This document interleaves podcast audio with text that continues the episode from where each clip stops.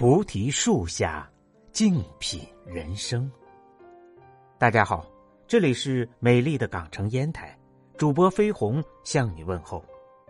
希望我的声音带给你内心一份宁静与祥和，带给你人生一份智慧与启迪。本节目由喜马拉雅独家播出。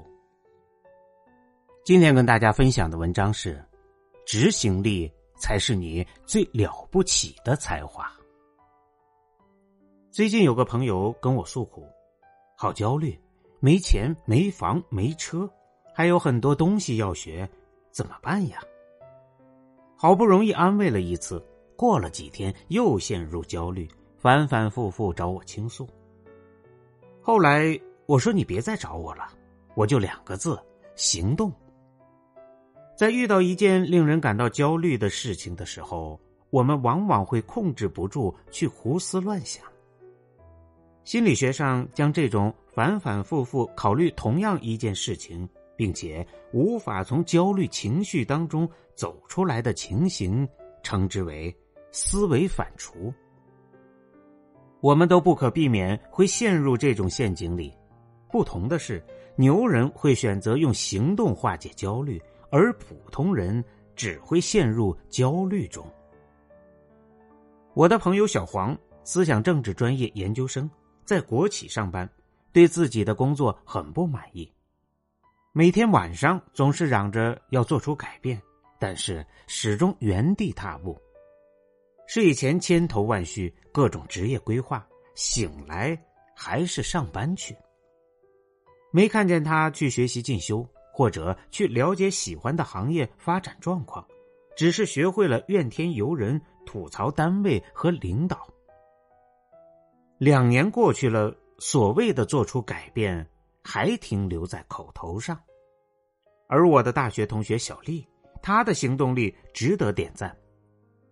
她在一个四线城市当公务员三年，工作死气沉沉，一直没有男友，还被父母催婚。人生陷入低谷，不认命的他，在三十岁前无视父母的反对，辞职离开了自己的家乡，去到深圳新媒体公司打拼三年。他每天做着自己喜欢的文字编辑工作，现在月薪两万，还在公司里收获了自己的爱情。只要踏出第一步，一切都会水到渠成。当面临改变时，每个人一开始都会觉得迷茫，不知道该去哪里。但当你倾听内心，总有个声音告诉你，不能再待在这里，要走出去。所谓拖延症，只是逃避行动的借口。开始并完成一件事情，比做好它更重要。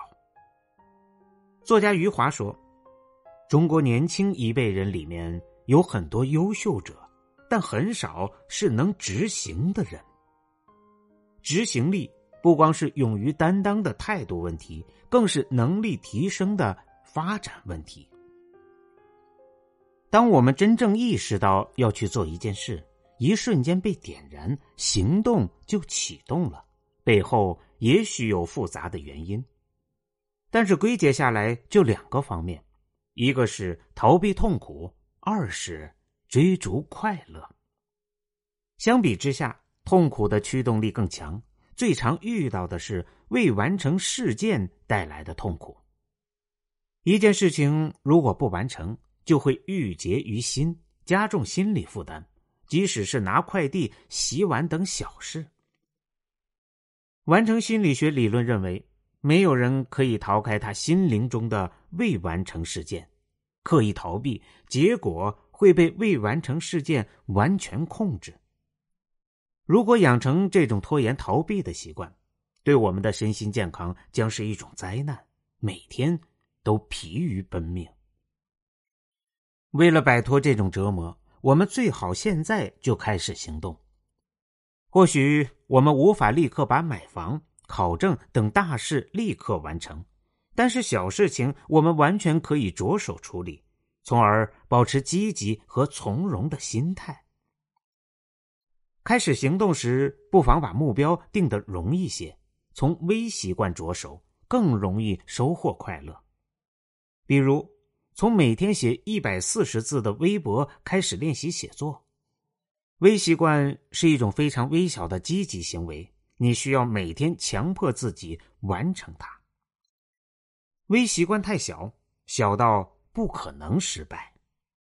正是因为这个特性，它不会给你造成任何负担，而且具有超强的欺骗性。它也因此成了极具优势的习惯养成策略。精益创业是当前互联网一个很火的方法，有个关键概念是最小化可行产品。它指的是可以使用最小资源、被最快制作出来的、可执行基本功能的、能被用户使用的试验产品。创业者将这个产品发布出去，然后根据用户的反馈来进行调整。这一过程是个构建。测量、学习的循环。人生也是一种创业，我们完全可以用精益创业的方法来打磨自己的产品。我们任何的行动都不可能完美，只能在与环境的互动中去不断的调整和修补。所以，当没有把握的时候，以最佳资源配比去完成一项实验性的成果，可能是。可行的路径，关键在于你要为自我迭代提供足够的空间。比如，你在公司实习时写成的系统性报告、读书笔记，都是你的初期产品。产品完成后，我们应该交给市场来校验自己的成果，收集别人的反馈来加以完善。克服过度准备的惯性，克服自我防备的心态。克服沉没成本的固执，有了这三点，你就能持续进阶。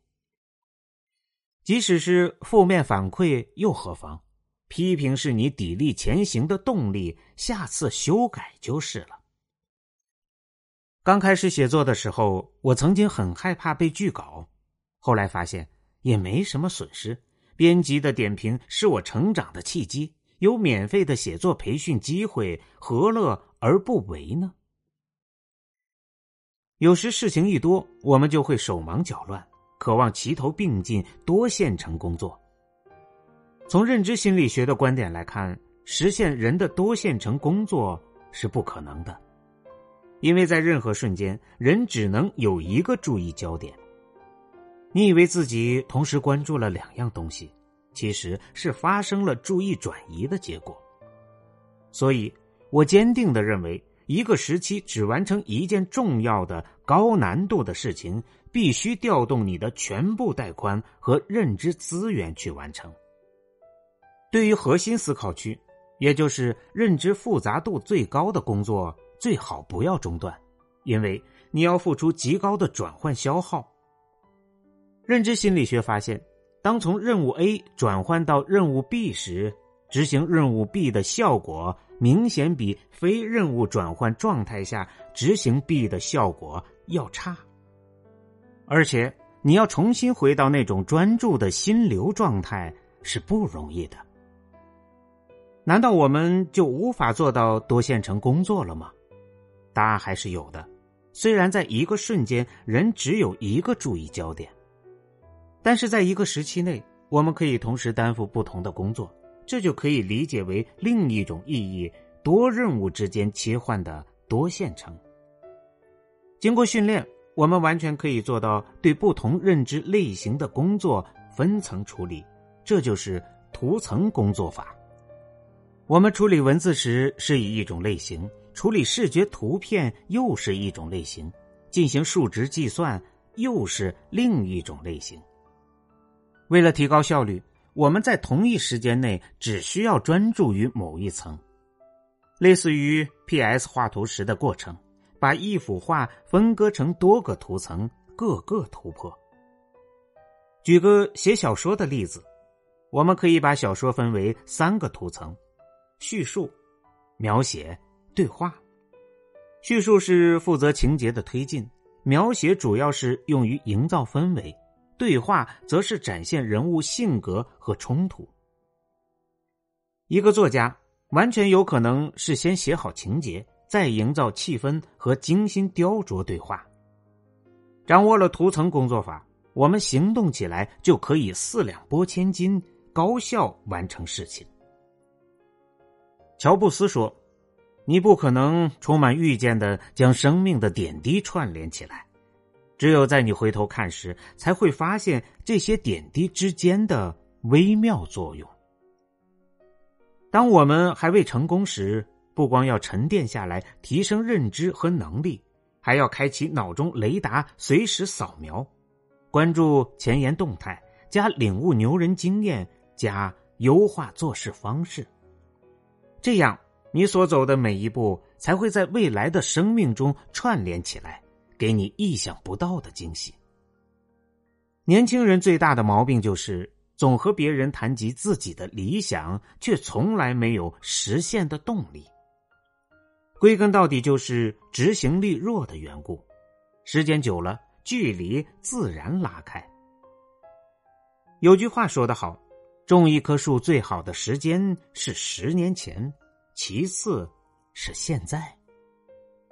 决定人生高度的从来不是你的高谈阔论，而是你说做就做的执行力。没有执行力，一切都是零。只有你行动起来，才可能到达你想要的远方。